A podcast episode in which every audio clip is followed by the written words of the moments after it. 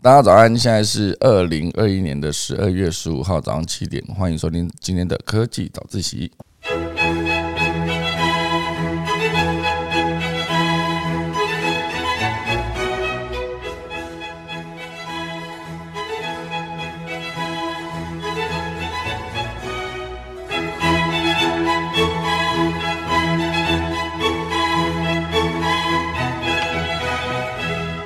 好的，今天科技早起要跟大家分享几则重要的新闻。第一则是关于电动机车的报道，哦，它是台湾的光阳机车以及美国的哈雷电动机车品牌叫做 LifeWire，它其实即将有一个战略合作，接下来会在美国哦，就是挂牌上市，哦，非常值得期待。那刚好前阵子呢，我们的 GoGo 就 GoShare 哦也进军印尼，然后跟独角兽 GoJet 变成一个合作伙伴。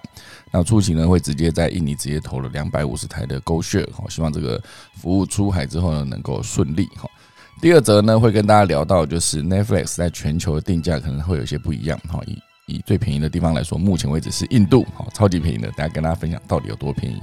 第三则呢，会是一个很有趣的新闻，就是 Uber Eat 一直在外送。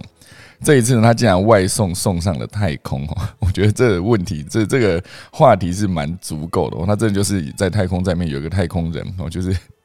然后有一个戴着乌龟帽子的人，然后拿这个乌龟的纸袋，然后前面所有的东西都是漂浮在半空中的，非常酷哈。所以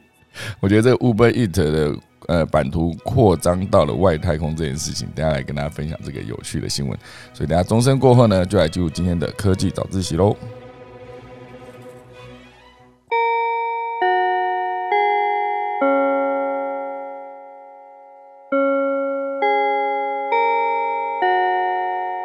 的，今天来跟大家聊聊第一则光阳机车啊。其实台湾目前为止有非常多的机车品牌，像是光阳、还有三阳、还有雅马哈，其实都是大家耳熟能详的机车品牌。当然还有前阵子啊，也不算前阵，也算蛮久了哈。周杰伦一开始为代言的洪嘉腾。好，当然早期呢，自己像我自己有在骑机车的时候，第一台买的就是光阳哦，光阳的三冠王哦，这名字大家听起来就非常有年代感哦。一九九八年哦，那时候买的。非常久，然后一个光阳的机车，那时候我自己大概骑的各家机车品牌时候，我在二一九九八年那时候的个人评测哈，个人心得不负责任心得评分享，就是我觉得光阳的加速是非常的好的哈，要比雅马哈跟三阳还要快一些，嗯，可能那时候我就觉得说，呃，三阳的车子设计比较漂亮，然后感觉那个雅马哈是。维修比较便宜，就是我自己生活周遭也有其他的朋友在使使用光阳或者三阳或者雅马哈的机车。我现在如果讲出一些名字，现在听到大家如果可以有一些共鸣的话，就代表说大家应该真的就是年纪有一些了哈。那比如说光阳的三冠王啊，那个三阳的寻艺有没有？然后那个雅马哈的 A 博士好像。现在还有后来那个雅马哈出了一台很长的机车，叫做 Majesty 哦，就是它的前座跟后座的椅子高度不一样。哦，总之这是在那个年代呢，就是大家会去买的。呃，哦，还有一个是光阳也出了一个奔腾啊。然后后来当然还是有一些小小台的车子哈，比如说 QC 哈，类似这种 QC 后来一直在改版嘛，到了现在。那当然我觉得以这一次看到这则新闻呢，就是。哈雷机车当然就是全世界非常有名的机车品牌嘛，它其实就是主打一个重点，然后就是全世界没有任何两台哈雷机车是一模一模一样的，它讲就是一个克制。哦，那身上啊，应该也不能说身身上，就是这个哈雷机车的车子的车身上面有各式各样可以克制的配件。好，大家每一个买光呃买哈雷机车的所有的使用者。他都可以选择自己最喜欢的组合，然后就打造出一台全世界绝无仅有、独一无二的唯一那一台哈雷机车。好，可是哈雷机车大家会想到就是它的那个车子的声音嘛，哦也是非常酷。我之前 我之前有看过一个呃影片，我真的觉得它蛮好笑的。它就是用声音啊模仿声音来跟大家分享为什么每一个机车品牌是那个名字。啊，比如说他讲了 Suzuki，讲了雅马哈，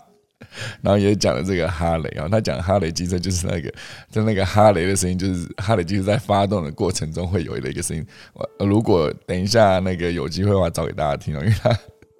他他模仿真是蛮好笑的哈。啊，其实现在没办法讲给大家听，因为因为没有那个声音在。好，大家如果有机会。分享给大家哈。好，总之呢，这次就是哈雷机车就是跟呃光阳机车透过一个战略合作。然后直接会推出一款新的那个品牌，叫做 Life Wire 哈，然后它就是会是一个电动机车的形式。那当然这一次是获得了怎么讲，就是哈雷机车旗下的电动车品牌，然后是透过与光阳集团的合作，获得了资金跟技术，好将更快进到欧亚市场，加速摩托车电动化的全球转型趋势。但，我觉得以哈雷机车来说，它一直。对我来说啦，它都是一个高端定制品牌啊，因为一台哈雷机其实也不便宜哈。那真的骑哈雷机车已经变成一种 lifestyle，是一个风格。我感觉很多雅痞人士哈，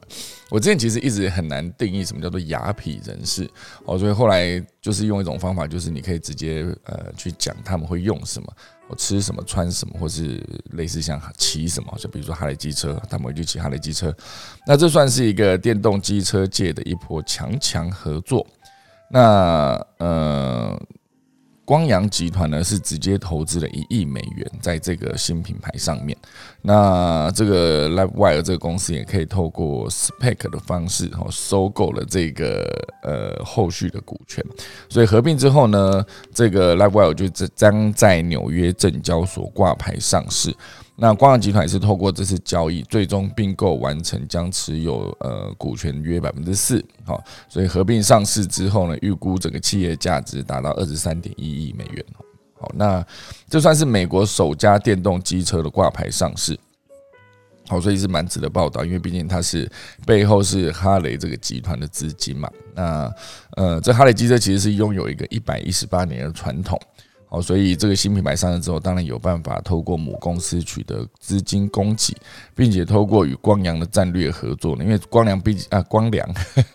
光阳好，毕竟他在专业技术以及制造能量，还有经销网络跟供应链基础建设，还有全球物流管理这个能力上，还是相当不错的哈。因为毕竟光阳机车也算是历史非常悠久的一个机车制造商了嘛。那制造出来的品质也都不错啊，好，只是我之前一直应该说我自己之前骑车的习惯是加速会加很快，就是油门会吹蛮猛的，所以我之前那一台三冠王就常常会有一些那个叫呃电力系统上面的问题，哦，就是电池可能会出问题，或是变电器，哈，每次换机车的时候都觉得很贵啊。就是各式各样，要么就保养哦，要么就是我的机电设备只需要整颗哈换掉这样，或者换那个晶片，整个就是很花钱。这已经是超过那种什么换一个轮胎啊，换一个皮带那种时间到就去轮胎磨损就换嘛哈。好，所以我觉得这一次这个上市这个结果呢。对很多人来说，算是蛮值得期待的一件事啊，尤其是欧亚的领导品牌，然后这个合作算是重要的布局，有机会直接透过光阳，好在我们东亚的这个实力呢。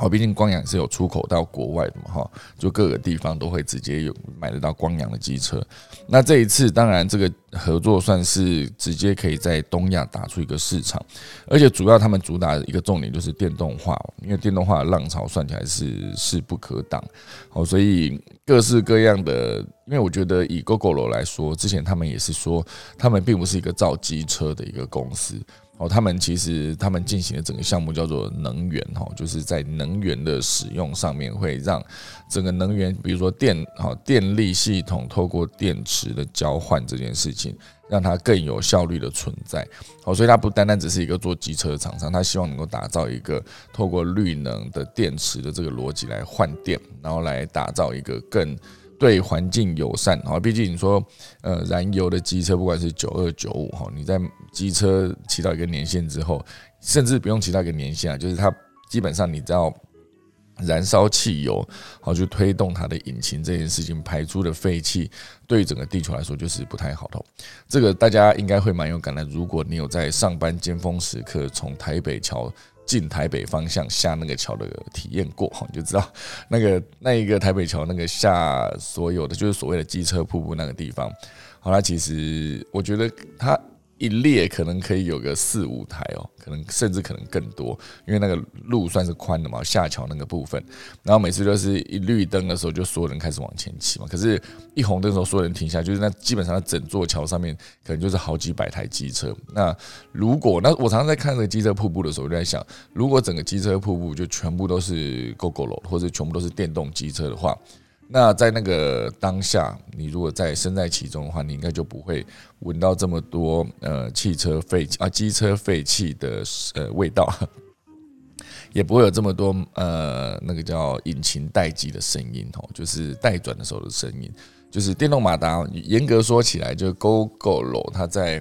GoGo 楼 One 的时候，它整个行进过程中是没有什么声音的。那它停下来，当然就是更没有声音嘛。那如果它在在等红灯的时候停下来没有声音，这样。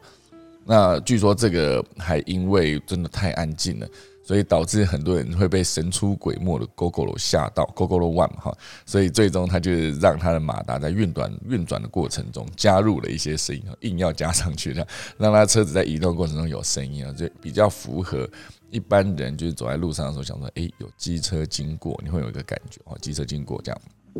好，所以加上了这个声音。那当然，所有的电动化浪潮，目前为止在全世界都引起了一个呃，算是改变。好，就是不管是汽车还是机车，那当然机车这件事情，目前为止在台湾就是 GoGo 好这个换电系统。当然，光阳的换电系统呢，它叫做 Enonix 嘛，应该是这样念嘛，Enonix 念的不是很好哈。总之，它也是一个换电系统。那看起来它的电池跟呃，GoGo 的电池是不太一样的，GoGo 的电池应该是长方啊立方体哦，就是呃怎么讲呃正就是嘛，它的长宽是一样的哈，只是 GoGo 的那个呃应应该说从上往下看呐，好那个 GoGo 的长宽是一样，它就是上往下看是一个正方形，然后是一个长条的那个电池，那这一个。呃，光阳的电池感觉从上往下看的时候，它应该是一个有一个长一个宽，然后再一个高这样哈。这个这个一个电池应该两边是不相容的，没有错。我那时候在想说，呃，如果我是后进者，想要跟就是想要赶上电动车的浪潮，比如说洪家腾啊，哦，洪家腾他在打造自己的电动机车的时候，他是直接吃那个 GoGo 罗的系统。好，所以它可以直接在车上直接打造一个可以跟 GO GO RO 的电池完美搭配的一个槽，好，然后直接透过这个换电的系统，那 Go 那洪家腾就可以快速切入电动车的市场。它的优势就是它不再需要打造一整组的那个换电站，也不需要生产大量的电池，哦，它只是只要。他的车子出厂的时候有电池，然后接下来就是让所有的消费者好直接使用 GO GO RO 的换电站。那那换电站的建制其实真的是非常庞大的资金投入，因为呃之前早期 GoGo 在推动的时候，如果一开始换电站只有在密集的集中在台北市的话，那出了台北市大家都不敢骑嘛，因为你很怕骑到没电的时候你不知道该怎么办。好，所以之前 GoGo 就花了非常多的资源，好，非常多的钱，直接建制了大量的换电站。哦，基本上很多的呃各县市，哦，你只要稍微走一段路就可以遇到一个换电站。哦，甚至之前为了环岛，就是在东部也开设了蛮多的点。哦，就是大家会先确定好你到底哪一站会有换电的机会，那你再去排一个环岛的流程，环岛的行程啊，应该讲。哦，所以我觉得不用再额外建置换电站这件事情，当然是非常的吸引人的哈。所以当初洪江腾就是用这种方式快速的切入电动车的市场。不过它当然它的优势是这样可以快速，劣势当然就是你没有办法掌握使用者的面貌。好，那你也没有办法在电池技术上面做一些调整啊。因为其实每一次你在 GoGo 换电的时候，那个换电站都会告诉这个使用者说：“诶，你过过去骑了这几分钟，那你耗掉了多少电？然后如果你太晚换，他会提提醒你下一次可能要早一点。那这所有的数据呢，都有机会被呃 GoGo 的官方做记录，然后就可以直接统计好每一颗电池它在每每一个地方如何被使用，然后每一个使用机车的人啊，不管是 GoShare 还是他真的就是自己的 GoGo 自己一台 GoGo 他都可以有一个记录哈，就是对于所有的使用者使用的情境。那这些数据其实对于他们后续要再做什么调整，都是一个重要的依据。那这数据方面呢，我相信洪家腾应该就没有办法拿到跟 Google 一样这么完整的一个数据。好，所以也许这也是为什么光阳他们得自己做自己的换电系统。好，当然。呃，决定做这件事情，你一定要承担的就是你必须大量建制你的换电站，因为毕竟 GoGo 已经建制了好几年了。那呃，严格说起来，只要很多地方了哈，只要有呃加油站的地方，就看得到 GoGo 的换电站。那那这样对一般使用机车的人来说，你就一直看到这么多换电站，你可能就会比较放下放心哈，就。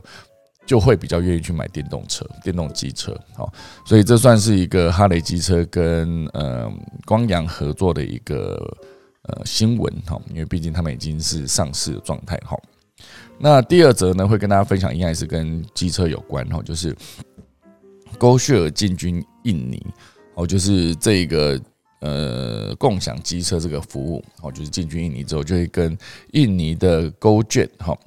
变成一个合作伙伴，然后初期投入了两百五十台在印尼哈，就看他是投在雅加达还是哪里哈。主要就是这个解决方案，共享汽车解决方案就是 GoShare for Business 是正式进军那个印尼，然后他是宣布跟东南亚独角兽 GoTo 啊，就是 GoJet 的母公司，他们就做一个战略结盟，好就直接呃提供客制化的服务啊，初期投入这两百五十辆这个 GoGoLo Two，。就是给给勾券当做物流使用，好，所以他们一开始并不是开放给普通的民众，就是给勾券，因为勾券它其实简单说，它就是一个用机车做外送，好，所以它用机车做外送，它其实从这个基础下发展出非常非常非常多的服务，因为它其实就是做外送嘛，它当然一般的外送它是可以的，它甚至还可以外送一些，之前听过比较扯的，就是可以直接外送一个理发师到你家，然后他就帮你剪，剪完以后他又把那个 又用机车把它接走了。就类似这样子的服务，其实是蛮多元的。好，所以呃，一开始这个 GoGo 楼的 GoShare 就是直接跟 GoJ 的这个物流做服务，好做合作。我相信这个只是一个测试啦，如果有机会的话，之后有可能是直接开放给所有的民众使用。那我之前就始终觉得，如果说像整个台北市目前为止机车数量还是非常的多，如果说之后就是路上的共享机车多到一个程度，就是不会影响太多人的移动的过程的时候，很多人可能就会放弃或者打消自己有一台机车这个念头。啊，如果了哈，当然那还是比较偏向是，如果你都在附近生活，没有没有移动太远的话，那当然对于很多，比如说在外县市住，然后那可能要进台北工作，或者在大城市的附近，然后你是住在郊稍微郊区，你还是会需要一个交通工具哈，要么就是汽车，要么就是机车。那以机车来说，它当然移动可以更快速。哦，就是呃，毕竟它不会像汽车一样，很多时候你会塞在路上，而且找停车位相对起来也容易一些哈。所以当然，我最终我自己的使用情境是脚踏车还是赢过机车，因为 脚踏车能够走的地方更多，然后它也没有所谓的逆向的问题。就是以这个单车道来说，它其实很多很多地方都是双向的单车道。那停车部分当然也是相对更容易，因为脚踏车的体积更小嘛，所以你只要找到合适可以放脚踏车的地方，就直接放啊。那其实也不太会超过那个空间。那对于在台北市骑脚踏车这个脚踏车道这件事情，相对也是呃友善了蛮多的，因为很多地方确实是把脚踏车、自行车、单车道哈建得更好。那你在上面骑脚踏车的时候，就是会比较安全一些，就至少你不用在。马路上面跟其他的汽车、机车争道，好像之前没有单车道的时候，你骑在路边，然后这时候你发现一辆前面有一辆公车，它靠边在上下客，那这时候你能选择就是你在后面等。那有些时候真的太久，你就可能想说，我就从那个这个公车的左边这样绕过去，就是你会你会得你就得更靠近马路中央，就像绕过去的过程中，诶。因为公车又很长嘛，你可能骑到一半的时候，哎，公车又开始动了。都公车动的时候，变成说，他就把你跟其他更呃进行机车道那两侧的车子，就把你就把它夹，他就把你们夹在中间这样，那就蛮危险的。所以可能就真的只能在后面等，要不然就真的就是路边有呃单车道的话，就骑单车哈。好，这是呃一个印尼的消息。但，我觉得今天关于电动车有非常多的新闻呢。还有另外一个，我觉得看到这新闻也是蛮酷的，就是。Toyota 一口气宣布，它真的是巨人来的一个突袭哈！Toyota 一口气宣布，二零三零年之前，它要推三十款啊，三十没有在开玩笑。现在是二零二一年嘛，接下来九年哈，每一年会推个，哎，要怎么算？呃，九年每一年推三台，就九三二十七哦，每年至少三台纯电动车。那有一年要推到四台，哦，有几年要推到四台。好，所以二零三零年之前呢，Toyota 会一次好投入八兆日元，约一点九六兆台币来开发电动车。然后开发完之后就直接推出来，开发完就直接推出来。好，虽然还不确定它的换电系统到底是充电呢，还是有一个把电池做交换这个功能。好，所以。目前为止，这个突然宣布了这件事情，然后他还说，呃，希望能够实现一年的销量达到三百五十万辆的目标。好，所以完全就是一个大转向哦，因为他其实是做了一场线上直播。哦，这是哪哪时候？就是应该是昨天吧。哈，这个线上直播呢，是一口气公布了十六。喂喂喂，哎，我又没声音了，是不是？嗯，没声音了，是？可恶！喂喂喂，嗯，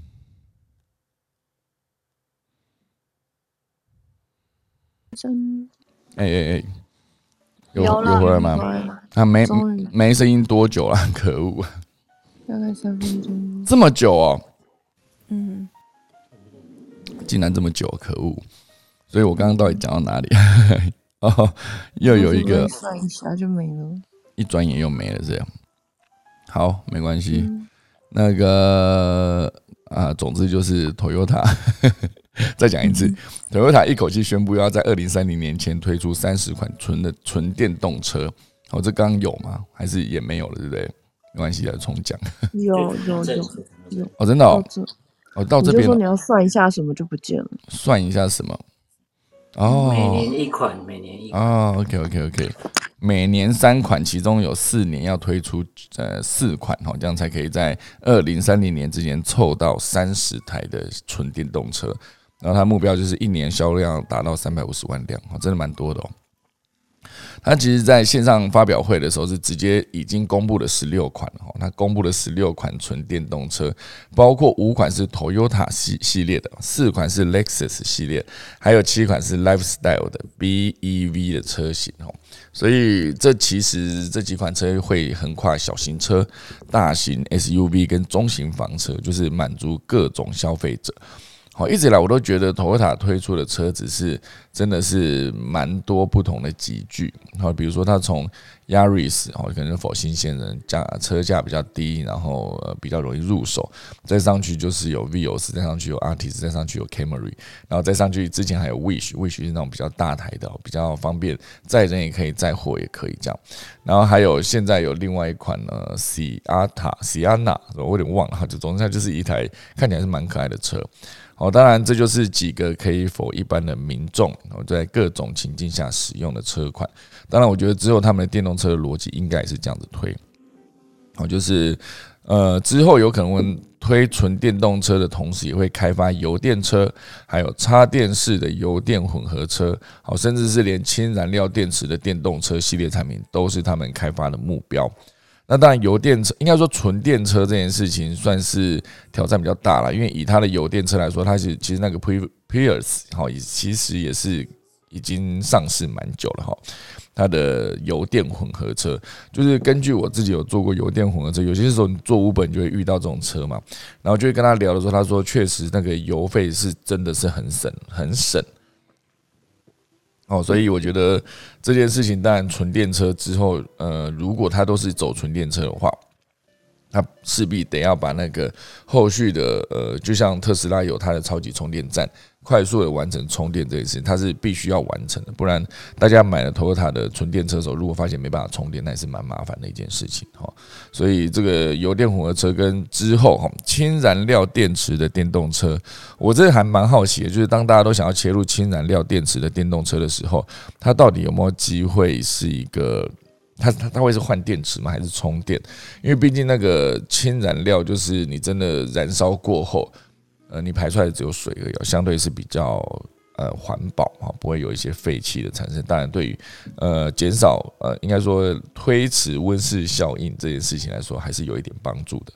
好，所以我觉得日本哈，日本算是一个百分之七十五都依赖火力发电的这种国家啊。以台湾来说更高哈，台湾是火力发电的比例是百分之八十。好，所以接下来有可能是直接推出的是，看看能不能先从混合油电车开始，之后再把它变成纯电哈，因为。这样子，如果大家去想象嘛，现在路上跑的车子，所有的车子，不管是机车还是汽车，如果同时间全部换上电动车的话，那对电力的需求一定是加大到非常多。好，所以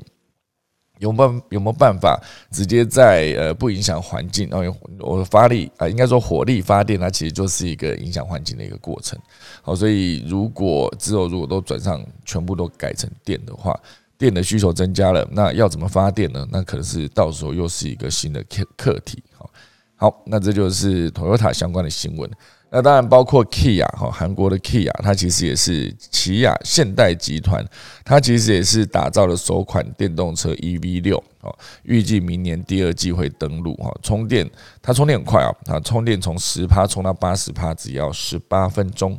好，所以你就想象，哎，我如果花十八分钟，我可以充到八十帕，那应该就是还蛮快的。至少我不用在那边，因为我不确定特斯拉目前为止充电要多久，可能要半小时还是三十还是四十分钟这样，有可能。哦，所以以这个，嗯，Kia 它推的车子应该就是主打，呃，很多车子当然推出的时候会主打它的里程数了，那也有一些车子会主打它充电快。那当然目前为止看起来它是十八分钟这件事情是相对比较快的话。所以当然，在台湾是还没有公布这个 EV 六的售价，也没有详细公告官方最高的行驶里程。好，不过美国有测试，哦，那大概可以达到四百九十九公里。哦，所以四九九公里应应该也不算太长。就你可以思考一下，如果说我今天从台北开到高雄，然后就三百多公里了嘛，那。你是没有办法开回来的，因为你你得在当地找到一个充电的机会。好像四九九公里，其实有些时候这个四九九公里，其实你还要再扣掉一些，比如说开冷气啦，然后在车上频繁使用的网络连线啊，或是你直接用导航，或是直接用音响设备，然后就是把音乐看大声等等。那包括其实冷气这些东西都是电，好，所以。有没有可能这个四九九公里都是扣掉这一些？呃，应该很多车子在测试过程中都是我不开冷气，我也不开音乐，哈，就是能够多省就多省的情况下去开，当然可以开出一个不错的数字。好，所以我觉得以后当大家去思考说我们的电动车到底里程要到多少的时候，才算是一个呃开起来比较安心的状态，可能是八百，也有可能是一千哦。如果充一次电，我可以跑一千公里，就是几天内。如果是持续移动移动的过程，然后就假设台北桃园这样跑四十公里、四十公里，每天八十公里，十天就才八百嘛，所以至少你会觉得比较安心一点，不用一直持续不断的充电。那如果你要长程的话，其实也是去思考一下，一千公里它诶似似乎有机会是绕台湾一圈，好，所以这是一个关于未来大家去想所有的电动车它到底里程呃可以跑到多长这个距离的一个问题。一之后一定会面对到这个问题。好，这就是今天第一大段，所有关于电动车、电动机车跟电动车的消息，哈，就分享给大家啊。第二则，好，就是讲到了 Netflix。Netflix 呢，其实大家知道它在全世界各地都可以订阅。那有一些不一样的地方，当然就是它的费率，还有一些就是它的内容，哈。有的时候你在不同的 Netflix 上面，就发现，诶，我怎么朋友在国外他已经可以看到这个，而我却看不到。那包括我自己啊，我自己在看的过程，因为我现在登录的这个账号是要使用英文的哈，所以很多时候我在看，像之前鱿鱼游戏正红的时候，我想说为什么我的 Netflix 里面都没有鱿鱼游戏，后来才发现哦，它的字幕是英文的，好，所以我看的时候就是没有办法直接找到一个呃鱿鱼游戏这四个字，好，所以当然你在做搜寻的时候，还是可以透过中文字的搜寻去找到了，只是我只是我那时候第一时间只以为我没有。哦，所以世界各国在看 Netflix 的时候，其实还是有一些些些微的差距不一样。哦，它的概念会有点像是早期租 DVD 的时候，哇塞！我不知道大家听到 DVD 会不会觉得非常的久远。早期在租 DVD 的时候，其实它的那个什么会有一个一区、二区还是三区、四区之类的哈，就是你在不同区的时候，其实有些东西是不能看的。或者是有些字幕会有问题，这样，所以以前还要特别去租 DVD 的时候，还是特别必须把这个部分搞定，才会觉得你才可以有办法看到一个完整的内容跟那个字幕哈，完整搭配的一个 DVD 的内容。好，所以以印度市场这件事情来说，哦，就应该说以 Netflix 来说，它在全世界各国的呃推动它的服务的价格都不一样。这边刚好有一个就是在印度，好，呃，这家全球串流媒体呢，就是直接在印度推出六年的服务之后呢，目前为止为了扩大订阅户，还进一步进做了销价竞争，让印度呢成为全世界收看 Netflix 最便宜的国家之一，哈。其实讲到这个各个地方不同，其实你会想到说，之前可能日币贬值的时候还是升值哈。总之就是在世界各地的苹果官网都可以买到苹果的手机或者电脑。那很多人会很清楚知道说，我在哪个地方买，它的汇率比较起来是相对最便宜的。然后他就直接在那边官网下单，来想办法透过不同的方式，可能是找朋友。代购送过来，或者是直接做跨国的运送。有些时候是你直接在当地下单，就是说跑到一个最便宜的地方的官网啊，苹果官网去下单，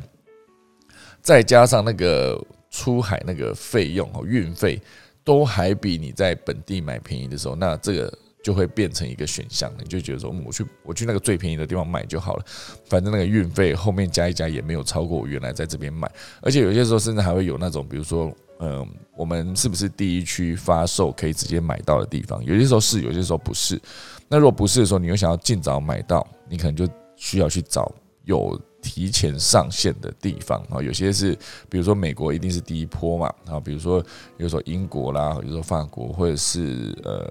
香港，有些时候香港是跑蛮前面的。好，所以这一些当然就是在各国不同不同的国家会有不同的费率这件事。那以这个 Netflix 在印度，它到底能够多便宜？好，来跟大家分享它这个便宜的数字，应该是真的是有点吓到人哈。哦，在台湾这样订可能就是三四百吧。好，如果你是在台湾订的话，那这个在印度，好，它有一个二点六美元，你就想象一下，三美元用三美元来算哈，那乘以二十几嘛，你可能到你就按三美元乘以三十好了，九十块哈。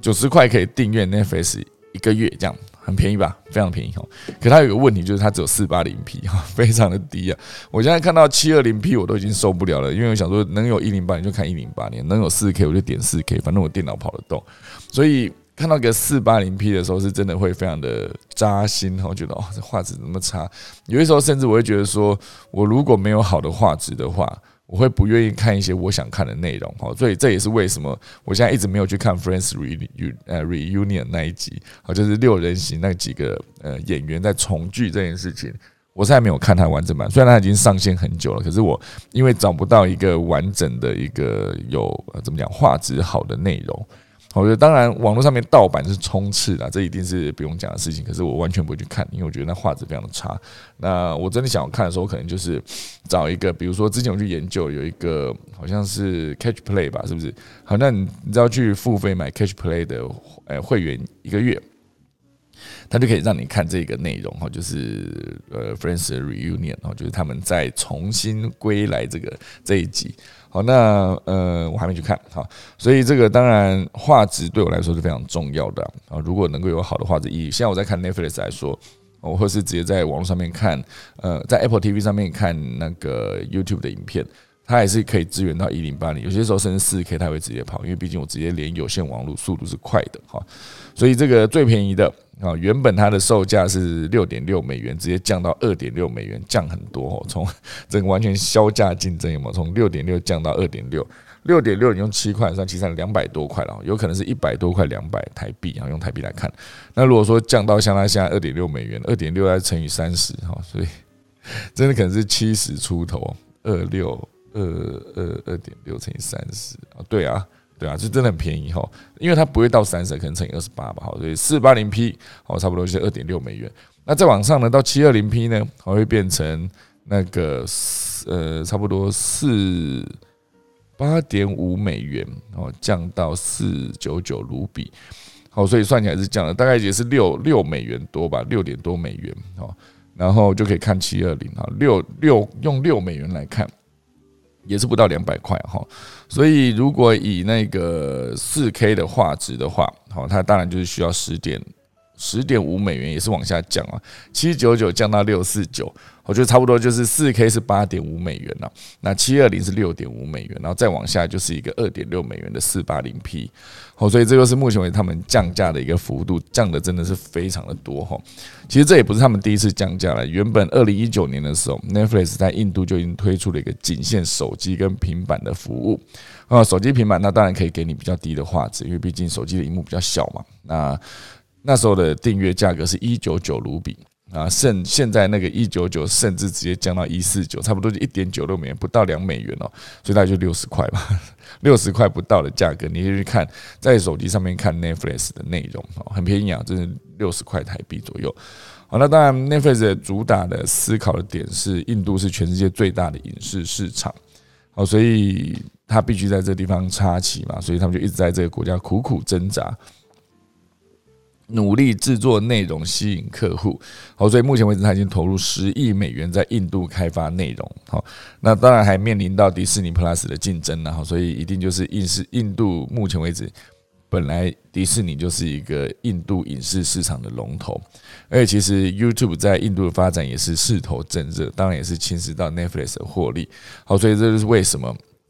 啊，印度订阅 Netflix 的人数从呃去年的五千七百万哈，直接升到八千九百万，因为它这个降价的策略算是非常的成功哦，降了蛮多的情况下，它的用户数直接提高了三千一百万，三千两百万人哦，蛮多的哦，就台湾才两千三百万人嘛，那几乎增加了一整个台湾一半啊，一倍半的一个人数订阅人数，好，所以。在印度降价的同时，哦，Netflix 却同步提高了其他全国各啊全世界各地方的订阅的价格，哦，所以还是有一点点在做策略，呃，应该说定价的策略上面做一些调整，哦，这是 Netflix 正在做的事情。我觉得每次看到。Netflix 这种呃跨国性的内容，时候就觉得他在打在地市场的时候还是相当不容易的，除非真的是久久遇到一则是，比如说像鱿鱼游戏哈，韩国制造出品，可是却可以在全球的观众眼中都是受欢迎的，那就非常厉害。那有些是比较在地的内容，可能就在地的观众在看。那这个版权买到之后，对于在其他地方播放这件事情，如果当地的观众不感兴趣的话，那相对就比较浪费一些。好，所以这就是 Netflix 在印度目前为止的一个状态。那当然讲到这个 Netflix 这件事，有另外一则消息可以分享给大家。哈，就是不知道大家有没有玩过洛克人？好，洛克人就是一个蓝色的一个人，这样。我是呃，我是有玩过。好，诶，洛克人跟另外一个有一个是。音速小子哈都是蓝色的哈，我刚刚一时间把它搞混了，因为想说，我刚讲到洛克的时候，我第一个时间想到是一个蓝色，然后一直在转，后来想想不对，那个是音速小子，好像音速小子之前是出现在 Sega 的那个游戏机里面，然后洛克人那也是在很多的嗯游戏里面也有出现过，好，所以这算是一个经典游戏要改编成真人电影，并且登上 Netflix，好，这就是卡普空的金牌。啊，金字招牌自己的洛克人哈，所以会有 Netflix 跟另外一个公司直接合作拍摄哈，所以技术上来说呢，洛克人的真人电影版在二零一五年就已经传出风声了。那二零一八年发行的洛克人十一之后，就是宣布就是之后的导演以及会有福斯哦二十一世纪 Fox 来做发行。那这一次这个合作消息曝光之后呢？很多洛克人的忠实粉丝们都非常的期待哦。可是我觉得每一次在把故事改编成真人版的时候，还是会遇到一些问题啊。就是因为毕竟电影的格式只有那个，比如说九十分钟或一百二十分钟。那如果说在有限的时间长度内要塞入足够多的故事，甚至是有些时候是光选角，光选角这件事情如果没选好的话，可能就是跟原作落差差异过大的话，大家可能会觉得没有办法接受。那从始终粉丝开始不喜欢，那最终票房一定是不会太好。所以我每次想到说改编成就是真人版的时候，就会觉得有一点点风险然后，就有点差差的感觉。如果说真的没有找到适合的人选的话，就是很多时候你可能在看一个故事，可能是呃一个小说哈。你在看小说的时候，你会有一个自己想象的画面，就是关于这个主角他大概长什么样子，他大概多高，头发什么颜色，然后讲话大概是什么态度，或是有没有什么一些小动作，或是单纯的他整个的气质怎么样，都是你自己会想象的。如果说今天你的偶像啊，就是看这个呃小说想象出来的角色，等他变成真人化之后。不如你预期哈，就是原本你想象应该是这样，就呃实际出来的真人角色是另外一个样子。那这个东西如果是只有你自己觉得不 OK，那就还好。那如果说真的是全部的人，大部分的粉丝，因为每一个人看，每个人都会有一个属于自己想象的那个样子嘛，就是这个演员撑不起，撑不撑得起这个角色。如果可以的话，那当然就是后续会受欢迎；如果不行，那它会变得更严重哦。就是这些死忠粉丝一讨厌下去，我觉得那个力道绝对是非常的大。好，所以这个洛克人的真人版，好，到时候，嗯，我觉得现在的技术应该是做很多的动画是没有什么问题的，就是动画越做越真嘛，甚至是很多的电影到最后也会告诉你说，它全程都是用绿幕拍摄，就在摄影棚内完成所有的拍摄。比如说我最早期有一个印象就是斯巴达，哈，就是三百壮士，哈，就是那个喊 This is Sparta，然后把人家踢到一个洞里面，那个杰哈德巴特勒，哦，那时候他就是一个肌肉男的样子。我现在当然也变老了一些，老蛮多的。那当然那时候我去看这部电影的时候，觉得哇，他美术做的还不错。他有各个色调，然后还有他整个画面上面的呈现。那后来才发现说，他其实大部分的镜头全部都是在棚内完成的。那所有演员在作战的过程中，或者在对战过程中，很多都是靠想象去做演出的。我有些时候觉得做演员还真的蛮不容易的哦。就是我之前看另外一个电影嘛，就是有一个女主角，她要去呃戏里面好像有一个龙吧，就是龙哈，就是可能是中世纪的英雄那种什么骑士的那种电影。那有一个女主角，就是呃，他坐在那边，然后有一个龙的头是直接放在他的大腿上，然后他这边就是抚摸这样哈。那事实上，现场看到那个拍摄的画面，就是那个女主角当然就穿那个样子，可是那个龙只是一个绿色的一团这样，绿色的一团有一个示意，到时候这个他摸过去的那个地方，因为那个那一团那个绿色的呃，很像龙的头。也不算龙，它其实就是一团一团长条形的，你就把它想成一个长长条柱这样圆柱体哈，它就放在它的大腿上，然后那个女女主角就开始跟那个跟那个那个这个圆柱体互动，她互动过程中好像要演出就是她对这个龙非常的爱惜哈，那疼爱这样，然后她必须把那个表情做到位，所以真的还蛮不容易的。你去厮杀的过程中，你要演说对方真的千军万马，你要非常的不害怕，就是在一个绿幕里面，旁边全部是导演、摄影师跟那个工作人员，你要在那边。一个人在那边演独角戏，好像对是比较难的。好，所以每次看到这个电影的时候，都会觉得，嗯，在绿幕里面进行完全的拍摄，真的是蛮厉害的。哦，好，那这就是今天第二则啦。那个，呃，洛克人即将会改编成真人版的电影。有一首我是讲真人版电影，之前好像也讲过了，就是那个《狮子王》改编成真人版电影的时候，完全没办法接受，因为一开始是迪士尼的画出来的角色。那狮子王你就觉得说，嗯，他是一个画出来讲角色，所以他会讲话很正常。那其他的，那应该说等他变成一个真人版的时候，也不是说真人版，他就感觉好像真的找了一个狮子，真的狮子来演。那这个真的狮子来演的过程中，你就觉得，嗯，这狮子非常的真啊，他感觉就真的是，你就把它定义成他是一个狮子，而不是一个卡通角色。当他是一个真的狮子的时候，一旦他开口，你就觉得哇，完全没办法接受。就是为什么这只狮子会讲话？因为它太像真的了，它就不是一个卡通动画角色，它的落差是蛮大的。所以我觉得这一个狮子王，呃，应该说，我当初最早在看呃第一版的动画版的狮子王的时候，我就会觉得说，为什么在戏里面狮子不是人嘛？可是狮子会讲话，可是其他还是有一些。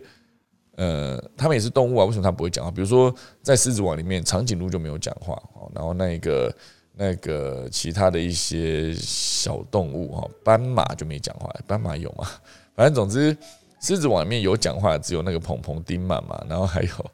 还有那个狮子本身哈，就是有一些大象也都没有，还有一个狒狒吧，就狒狒有在讲话的，那其他的就是长颈鹿这一些配角。他们就没有在讲话。我觉得，如果他的世界观是所有的动物都会讲话，那应该是都可以沟通才对哈。所以，这是我那时候对于这个真人版的时候一个很深的印象。好，那这就是今天的第二则关于 Netflix 相关的新闻。好，这边快速补充一个啊，就是呃，之前脸书不是要改名叫 Meta 嘛？哦，它就是改名之后呢，发现哎，竟然有一个呃地区银行，美国一个地区银行叫做 Meta Financial 哈，这间。地区银行其实用了 Meta 这个名字用很久了，可是当今天我是脸书嘛，我今天发现诶，我这个名字已经被用走怎么办？就可是我真的很想要这个名字啊，那那个商标权又在另外一间公司，就是这个地区银行叫做 Meta Financial 身上，那我该怎么办？他们做了一个决定，他们花六千万美元呢，差不多十六点六亿台币，就直接去买了这个商标，好，就把这个 Meta 的商标买下来。哦，所以我觉得这个在很多跨国大企业常常会出现，就是所谓的王子蟑螂都可以做的一件事。啊，就是假设我今天预期苹果之后会出一个什么，那我就直接在当地，好，比如说我在土瓦路，我就申请一个 Apple。点，因为以苹果在美国可能就是 Apple.com，然后 US 点 US 嘛。那如果是他想要在图瓦鲁申请一个话，就是 Apple.com，然后点 TV 哈。点 TV 这个是我是知道，因为我当初在申请我自己公司网址的时候，我就我就有查到说图瓦鲁的账号是点 TV，我觉得点 TV 蛮酷的，好像真的就是一个做电视的一个概念。好，所以如果有人在图瓦鲁申请了一个点 TV，就是 Apple.com 点 TV 的账号。那今天苹果如果想要进土瓦鲁的话，他就势必得要跟这个王子蟑螂买哈，就是把这个蟑螂应该不把这个王子哈讲错，把这个王子买回去，才能正式取得它的使用权。所以这是为什么这个 Meta Financial 这个美国的地区银行就可以意外的收到这个六千万美元哈，就是十六点六亿台币。也是蛮爽的啦，哈，就是这也是为什么很多人对王子蟑螂这种东西都趋之若鹜嘛。我就抢先先登记，好，所以后来很多大企业也非常聪明，比如说他在呃，比如说是 Google，好。那个我就可以直接把 Google 很多东西都申请出来，比如说是 Facebook，那我就可以把 Facebook 其实很多也把它申请起来，比如说 Face Desk、Face 什么什么，就是后面都可以接这样子，接了一大堆之后就先申请起来。反正以他们财力这么雄厚的情况下，我先申请一大堆来保护我接下来真的要做的事情。那当然未来就比较不用担心被王子蟑螂先申请走，因为先申请走真是一个很麻烦的一件事情哈。好，所以这就是。刚才看到这个新闻，我觉得蛮酷的，也分享给大家。就是十六点六亿哦，真的是非常多。那当然还有一个是关于苹果的新闻啦，好，Apple 哦，他们有可能在二零二二年的时候会推出新的呃 MacBook，好，新的 MacBook 可能就是重新设计的 MacBook Air，好，然后这是有可能在二零二二推出的呃五款新 Mac 里面的其中一款。当然还会包括一个高阶的 iMac，叫做 iMac Pro。好，然后还有一个是采用真的是 Apple 晶片的 Mac Pro 哈，我觉得这一台可能是直接升到顶规，可能要破百万哈，这一台有可能是光主机要破百万的 Mac Pro，因为它可能会直接采用它的最先进的 M1 啊 M1 Max 这个晶片，然后再把它做呃序列模组做加一大堆，然后它的锐应该是加到好几 T 哦，就是一般你在使用三二 G 呃六四 G 已经非常高，它可能是加到一两 T 的那种。逻辑，好，所以它的价格往上拉都拉的非常的高，可能一个晶片，然后一个处理器就七十五万，类似这样子啊。所以，二零二二年会开发出非常多的五款哦，就是包括 Mac Mini 会做更新啊，MacBook Pro 会做更新，好，所以很多的，哦，就是光笔电就有两款，然后桌机可能有两款，然后还有一个是顶规的 Mac Pro 系列，所以总共就是这五个，好，所以我觉得。我之前一直觉得 iMac 系列是一个很 CP 值很高的，因为毕竟我买一台 iMac，这是二零一四年买的，它是一个二十七寸的荧幕。然后那时候我去看一个五 K 的二十七寸荧幕，戴尔出的，戴尔电脑里面出的一个五 K 的二十七寸荧幕就要七万多。那我那一整台电脑。哦，就是五 K 的荧幕，二十七寸一样，然后它含含主机，然后还含键盘、滑鼠，它完全是一个直接喇叭，它也含。好，就是它整个完整的一台电脑就卖七万九，就是你多九千块就可以一样买到一个出色的五 K 荧幕，可是同时间它是一台电脑。那时候我就觉得买一个 iMac 非常的划算，因为那时候五 K 的荧幕真的是蛮贵的，而而且五 K 荧幕就是我那时候买回来第一件事情，马上去点一个四 K 的影片来看，就是画质真的非常的好，就是每一次。花钱的时候觉得嗯心痛，可是真的看到，不管是看到它的那个画质啊，那个整个荧幕的感觉，或者整个操作的流畅性，整个外观的质感，甚至是我自己在剪接的时候，发现我升到顶规之后，我直接去输出，发现短短的时间之内，啪，全部影片的输二十几支影片就直接输出，这在过去可能要等好几天的时间，没有到好几天，可能是一天吧，要不然至少好几个小时的事情，我在那个刹那间十分钟输出完二十八之后觉得嗯。划算，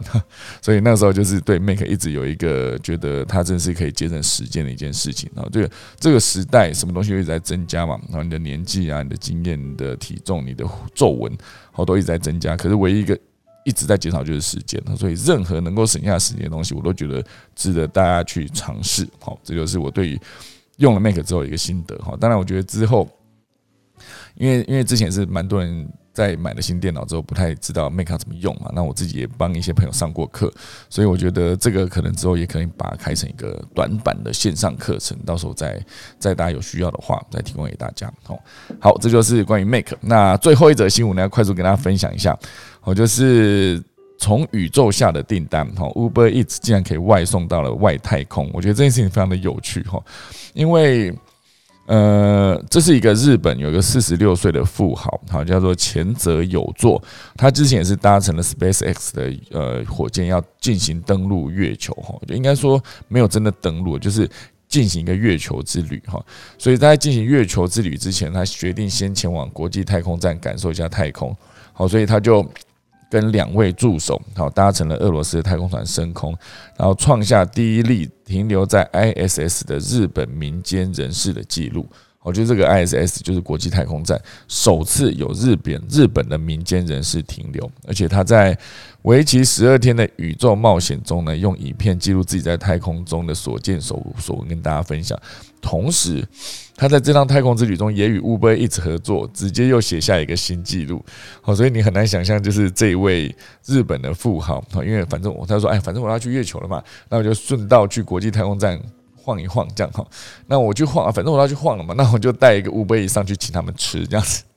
所以还蛮酷的哦。所以这一次这个乌龟只是为这个前者有座送上了一个味增鲫鱼哈，啊味增青鱼，然后还有甜酱牛冻跟竹笋炖鸡，还有红烧红烧猪肉等等丰富的菜色哈。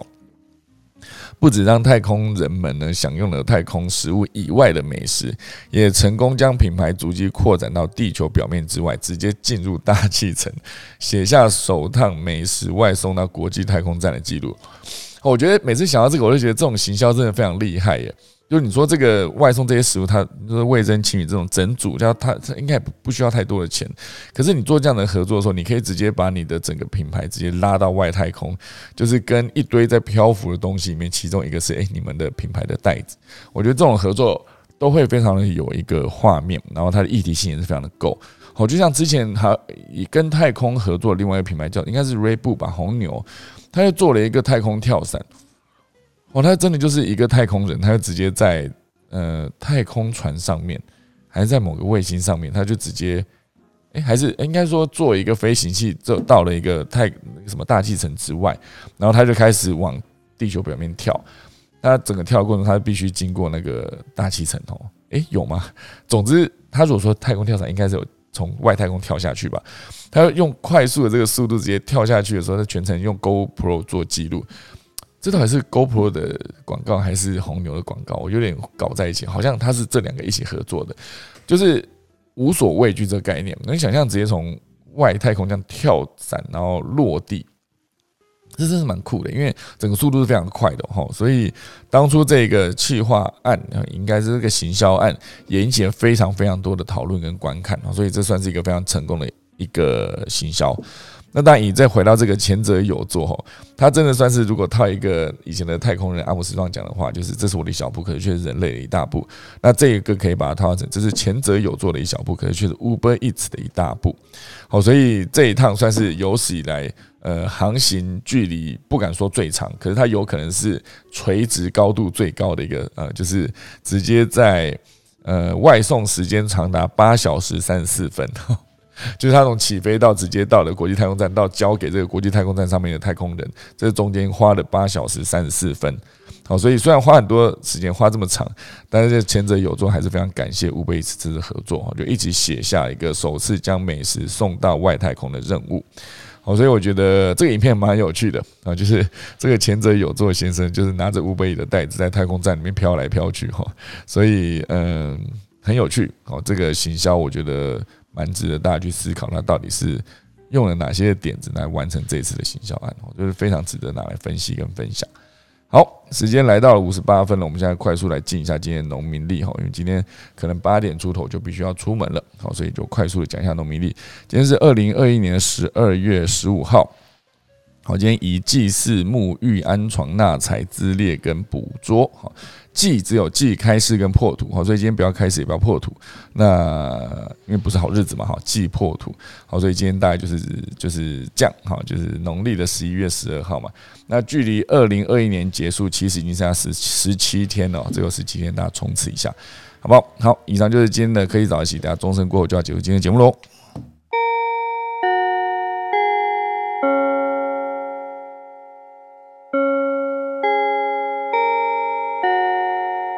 好的，今天打完钟还没有八点哈，等一下我们赶来邀请一下我们的何明燕老师来分享一下，好不好？老师在不在？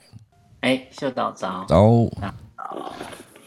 呃，我在其实最近在看这个 ESG 跟整个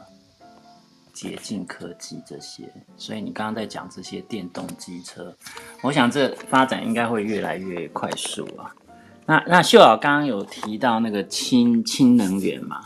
嗯，那氢能源其实现其实现在氢氢燃料电池已经在用了，它用在那个呃，大家如果去仓库看到有很多那个叫叉车，就是在那个搬那个站板的时候，需要用那个呃叉车去把它撑起来搬运这一类，所以在这种叉车事实上，在美国大概百分之八九十都是用氢燃料电池嗯来做的。那它，因为它那个加氢的话，事实上是比较，呃，速度比较快。那如果说你是换电池的话，因为它电池如果没有用换电池的方式，大概要呃十五分钟吧。那加氢只要两分钟，所以呃，如果一年来讲，它大概可以多出十天的工作时间这样子。嗯，所以其实它它目前在那一部分占有率，就是说大概已经是已经有百分之八九十都用。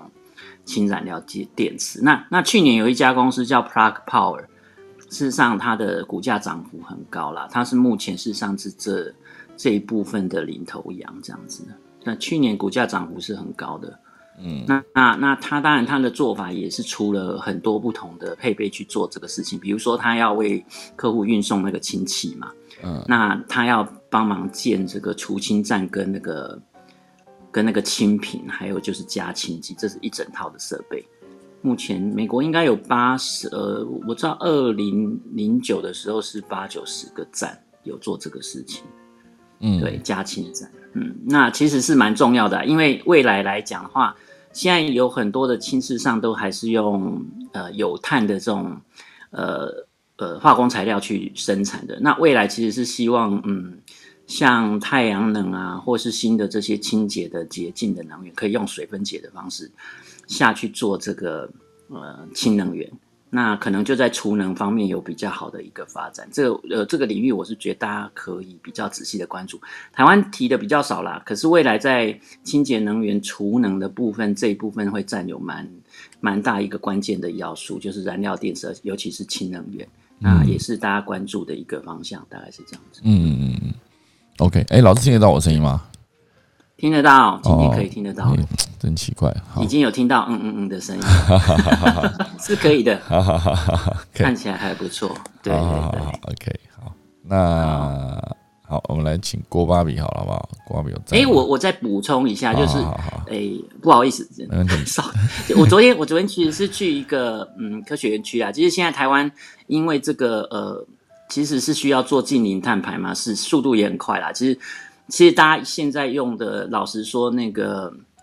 嗯，大家用的这个汽油，事实上都是政府补贴。其实它是老实说，是完全没有对着成本在涨的，所以大家会比较对这一部部分无感啊。不过现在政府已经有一些行动，就是有一些新的采购都去买 Tesla 哈。当然这个东西上比较贵，可是就是电动汽车，政府也在做一些这部分的事情。所以听说他们采购。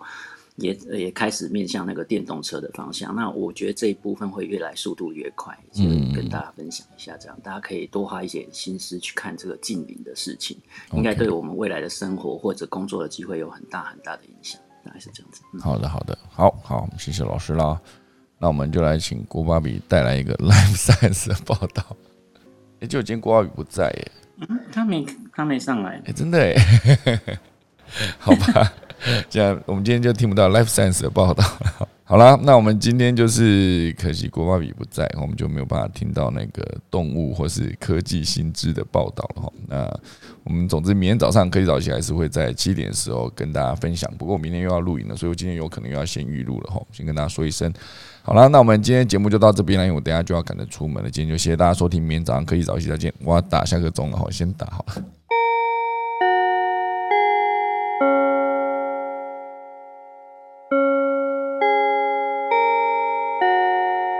可以早起，明天见，大家拜拜。